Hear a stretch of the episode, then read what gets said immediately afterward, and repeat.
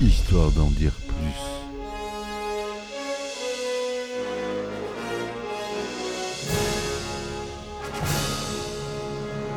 Eh ben attendez, on est en France. Allez, cul sec.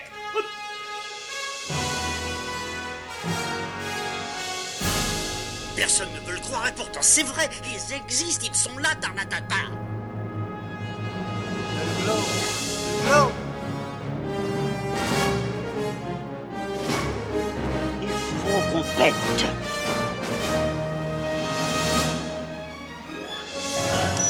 Voyons, circuit branché, convecteur temporel temporisé.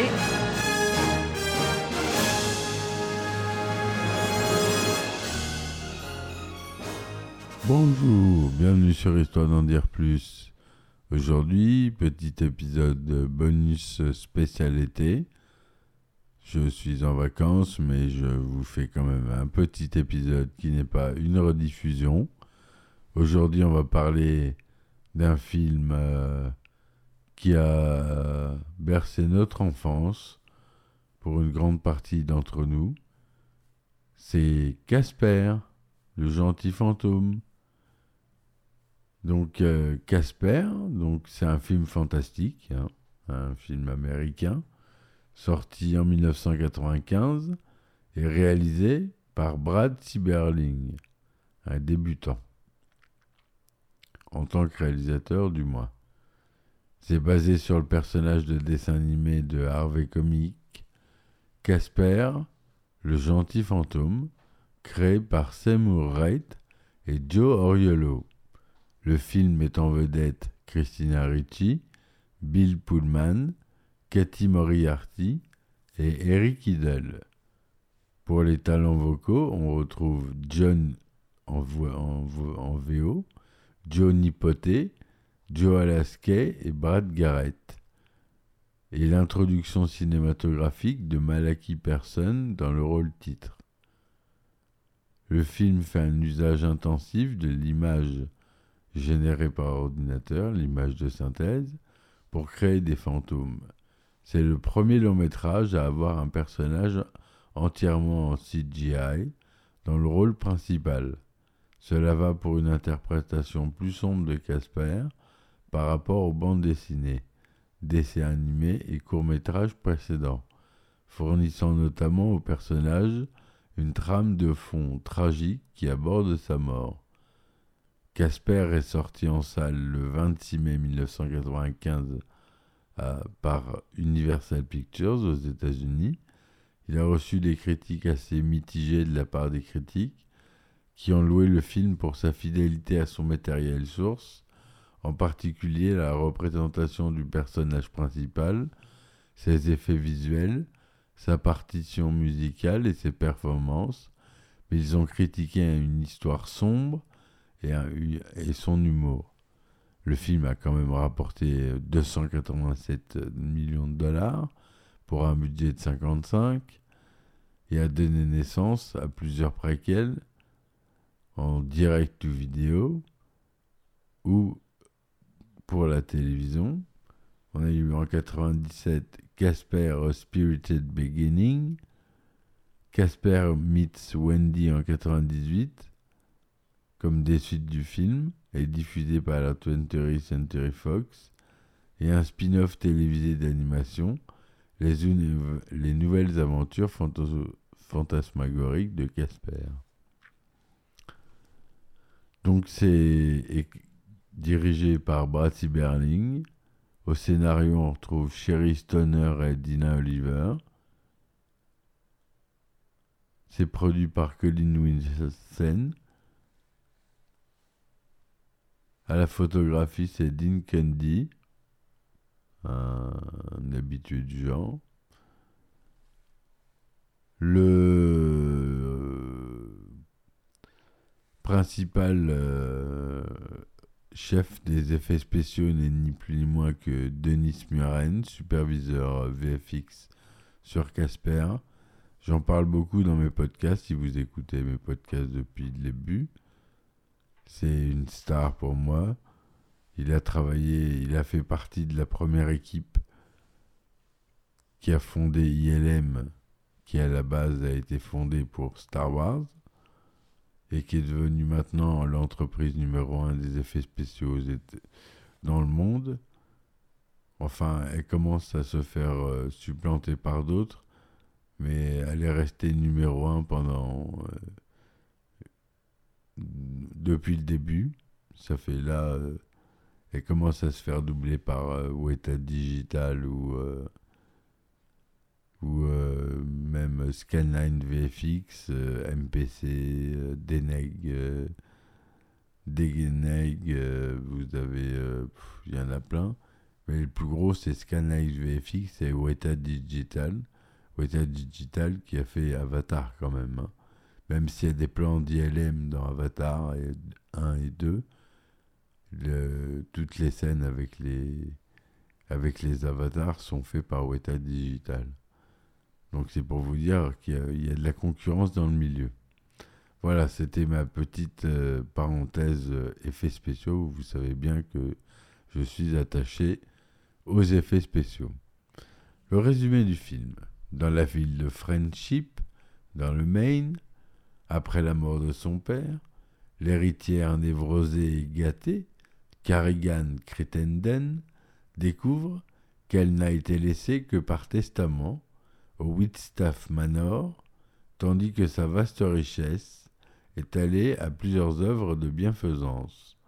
Carrigan et son avocat, Dibbs, trouvent une carte dans les papiers du testament, Dibbs qui est joué par un des Monty Python, les papiers du testament qui parlent d'un prétendu trésor caché à l'intérieur du manoir, mais trouve la propriété hantée par un fantôme amical nommé Casper. Et il y a aussi ses oncles Poltergeist, le Ghostly Trio. Il tente en vain de forcer les fantômes par le biais d'experts paranormaux et d'une équipe de démolition.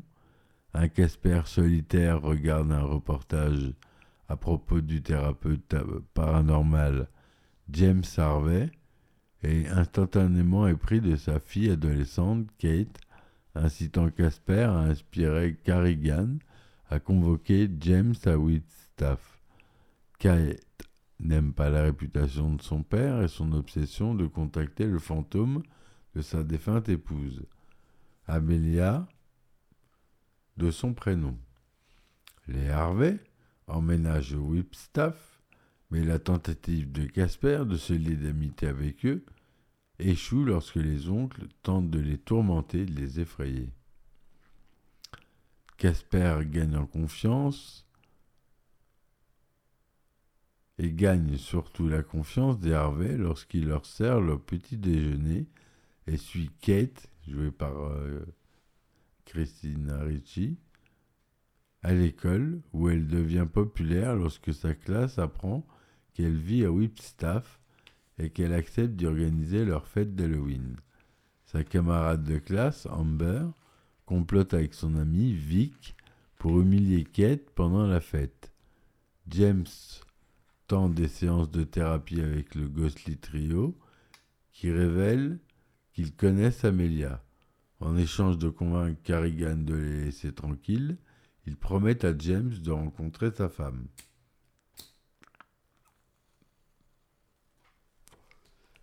Excusez-moi, je suis un fumeur, podcasteur fumeur comme Gainsbar. Kate apprend que Casper n'a aucun souvenir de sa vie et restaure son ancienne salle de jeu dans le grenier pour le lui rappeler. Casper reconnaît un vieux traîneau en bois que son père lui a acheté et se souvient avoir joué dehors jusqu'à ce qu'il attrape un rhume et meure d'une pneumonie. Devenant un fantôme pour tenir compagnon à son père.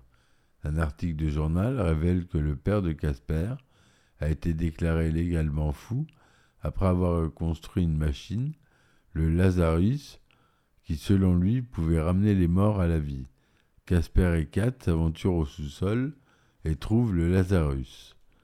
Carrigan et Dibbs se faufilent à l'intérieur et volent la formule qui alimente la machine. Complotant pour utiliser et s'octroyer l'immortalité, cependant, ils tentent de s'entretuer pour tester la théorie et récupérer le trésor qu'ils pensent trouver dans le coffre-fort verrouillé du sous-sol.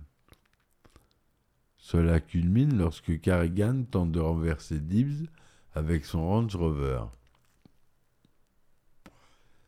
mais s'écrase à la place dans un arbre à flanc de falaise en sortant de sa voiture. Carrigan tombe, tombe et meurt et devient un fantôme. James devient découragé après que le trio lui ait fait une farce, les incitant à l'emmener en ville. Il prévoit de le tuer pour se faire un quatuor, mais change d'avis après que le thérapeute ivre déclare qu'il dénoncera Carrigan afin qu'il puisse rester chez eux. Cependant, James tombe accidentellement et meurt. Dans le laboratoire, Carrigan affronte Casper et Kat, volant ce qu'elle croit être le trésor du coffre-fort et lançant Dibs par la fenêtre quand il essaie de la doubler. Alors que Carrigan demande à être ramené à la vie, Casper et Kat la trompent en lui disant qu'elle n'a pas de travail inachevé sur Terre, ce qui la pousse à s'éjecter dans l'au-delà. Le trésor se révèle être la balle de, baseball prisée de Casper, signée par Duke Snyder, une star du baseball. La carte faisait partie d'un jeu que Casper jouait avec son père. James, maintenant fantôme, et toujours dans son état d'ébriété, revient avec les oncles de Casper, après l'avoir ramené à la raison, le désespoir de Kate à ce sujet incite Casper à sacrifier sa seule chance de revenir à la vie, restaurant James à la place. La fête d'Halloween commence à l'étage, la farce d'Amber et Vic est contrecarrée par le trio fantomatique et il s'enfuit terrorisé. Amelia, maintenant un ange, rencontre Casper dans sa salle de jouets, lui attribuant sa bravoure et son sacrifice et lui accorde jusqu'à 10 heures en tant que jeune moi physique, lui permettant d'assister à la fête et de danser avec Kate. Amelia rencontre James, expliquant que le Ghostly Trio a tenu sa promesse de lui obtenir une rencontre avec elle. Elle lui dit qu'elle était si contente de sa famille, de son vivant, qu'elle n'a pas de travail inachevé, l'encourageant à passer à autre chose. Amelia part alors que l'horloge sonne dix heures. Promettant à James que et Kat seront à nouveau ensemble un jour. Après avoir embrassé Kat, Casper se retransforme en fantôme, puis effraie par inadvertance les invités de Kat. Kat est néanmoins impressionné par la fête. Et voilà comment se finit le film.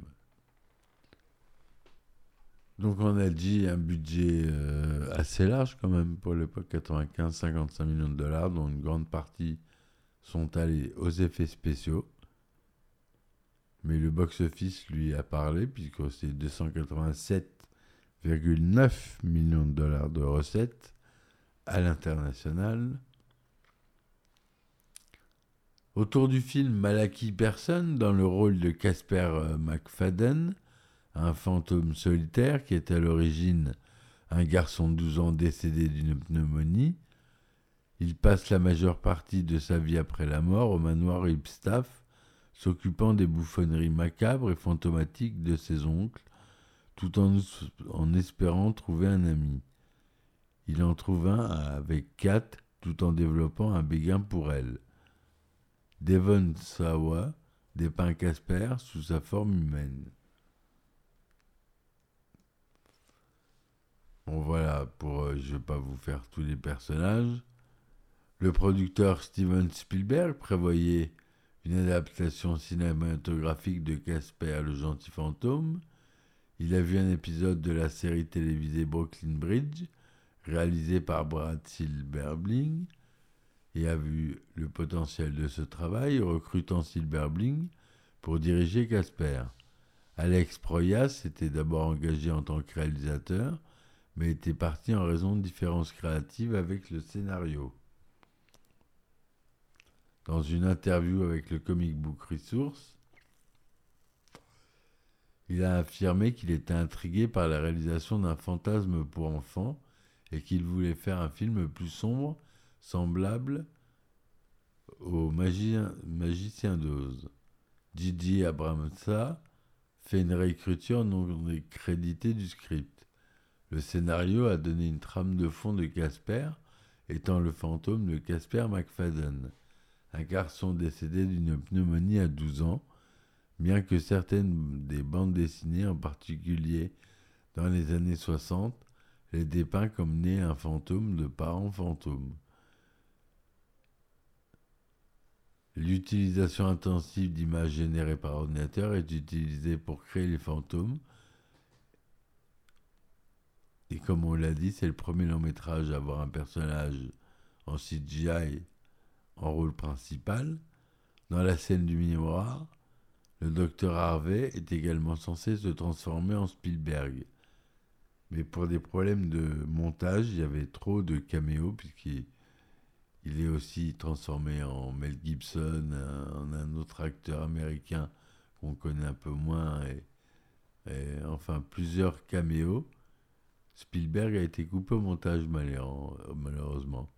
Selon le réalisateur, Steve Berling, le caméo a été filmé, mais coupé. J'ai d'autres sources qui disent que c'est pour une question de rythme. C'est un petit peu ce que je dis. Spielberg était soulagé, sentant qu'il n'était pas vraiment un acteur lui-même et était nerveux devant la caméra.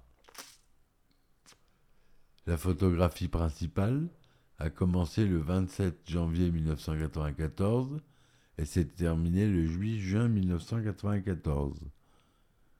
La BO a été composée par le compositeur primé et fameux James Horner, qui a travaillé sur un certain nombre de films précédents pour Amblin Entertainment, la société de Spielberg, notamment An American Tale and the Land Before Time. Le morceau One Last Wishes accompagnera ensuite le montage Logos Through Time d'Universal Pictures dans le cadre de leur centenaire. Le morceau Descent into, Lazarus a été utilisé dans une bande-annonce pour The Grinch, un autre film d'Universal Pictures, et dont la musique c'est de James Horner. La bande originale a été remasterisée et rééditée en tant qu'édition commémorative du 25e anniversaire par Lala Land Records le 4 août 2020. La bande originale est cependant sortie à l'origine le 29 avril 1995, près de cinq semaines avant le film. Film Trax lui donne 4 étoiles sur 5. Cosper a ouvert au premier rang au cours du week-end du Memorial Day, rapportant 16,8 millions de dollars au cours de ses trois premiers jours, à partir de 2714 salles, soit une moyenne de 6205 dollars par salle. Sur 4 jours, il a rapporté 22,1 millions de dollars, soit une moyenne de 800 140 dollars par salle. Il est resté numéro 1 lors de son deuxième week-end, rapportant 13,4 millions de dollars supplémentaires et augmentant sa cumule de 10 jours à 38,9 millions de dollars. Il a joué solidement tout l'été, se terminant avec un final à 100 millions de dollars pour l'Amérique du Nord. Et on l'a dit, 287,9 pour l'international. Casper a plus de 51% sur 41 avis sur Rotten Tomatoes, avec une note de 5,1 sur 10. Le, consensus dit un film familial sinueux et insensé qui recourt fréquemment à des effets spéciaux et à une sève transparente. Métacritique lui donne une note de 49%, basée sur 22 critiques, allant de critiques mitigées ou moyennes. CinemaScore lui donne une note de A, sur une échelle de A à F. Time Out London l'a décrit comme un film intime et sympathique. Le fameux critique Roger Ebert a attribué au film 3 étoiles sur 4, le qualifiant de réalisation technique impressionnante et divertissante, et il y a même une petite philosophie séduisante. Robert Firsching, d'Allmovie, a donné au film son nombre d'étoiles supérieur à la moyenne, tout en louant le film pour ses effets visuels. Ces effets visuels, qui étaient considérés comme avant-gardistes à l'époque, et les performances de la distribution principale ont été salués. D'autant plus que dans les scènes où les Harvey interagissent avec les fantômes, Pullman et Ritchie agissaient en fait soit sans rien, soit avec des maquettes servant de référence aux animateurs. Dans son movie guide de 2015, Léonard Maltin a attribué au film une note bombe, ce qui est la meilleure note, s'opposant à la représentation de Casper comme enfant décédé plutôt que comme un fantôme. Il a, il a eu le Saturn Award de la meilleure performance d'un jeune acteur pour Christina Ricci, prix des jeunes artistes 96 pour la performance du jeune acteur de voix off Malaki Person qui joue Casper en VO. Le succès de Casper a assuré à Cyberling le poste de réalisateur du film de 1998 City of Angels, un remake de Wind of Desire, Les ailes du désir, avec Nicolas Cage et Meg Ryan. Une série de dessins animés, The Spectacular New Adventure of Casper, est sortie en 1996 sur la base du film. Fatso, Stinky, Stretch et Casper ont tous été invités pour être dans le film, tandis que le Dr Harvey a été invité par Dan Kestaleta, le doubleur de Homer pour les Simpsons en VO, et Kate pour Kate Souci. Harvey Entertainment, conservant les droits des préquels de Casper, 20th Century Fox a publié deux suivis en direct ou vidéo, une préquelle indirecte et une suite en 98. Il y a eu une suite annulée après la sortie de Casper. Simon Wells a coécrit un scénario pour Casper 2 qu'il devait réaliser. Cependant, en juillet 2000, il a été signalé qu'Universal Pictures avait annulé la suite en raison des ventes décevantes des films Casper en direct, tout vidéo et de l'hésitation de Christina Ricci. Il y a eu plusieurs jeux vidéo sur le film, notamment sur la 3DO, la Super NES, la Saturn de chez Sega, la Sony PlayStation, la Game Boy Color et la Game Boy originale. Il y a eu un jeu Casper pour la Mega Drive prévu mais jamais sorti.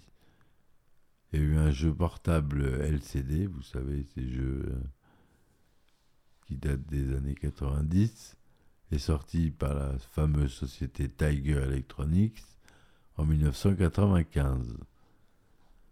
Voilà ce que je voulais vous dire sur euh, le sujet de Casper, ce bon petit film des familles qui fait du bien regarder, qui a un bon fond, euh, des acteurs tout à fait corrects et un casting euh, bon.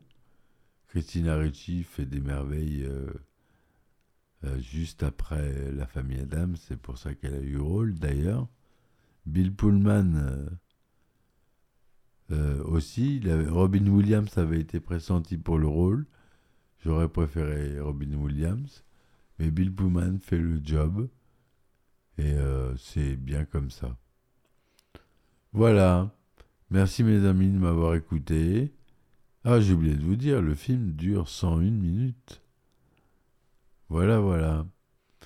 Bonnes vacances à vous. J'espère que tout va bien. J'espère que vous écouterez les prochaines rediffusions. C'est un épisode bonus. Je vous dis à très vite. Merci. Ciao ciao et à la prochaine fois.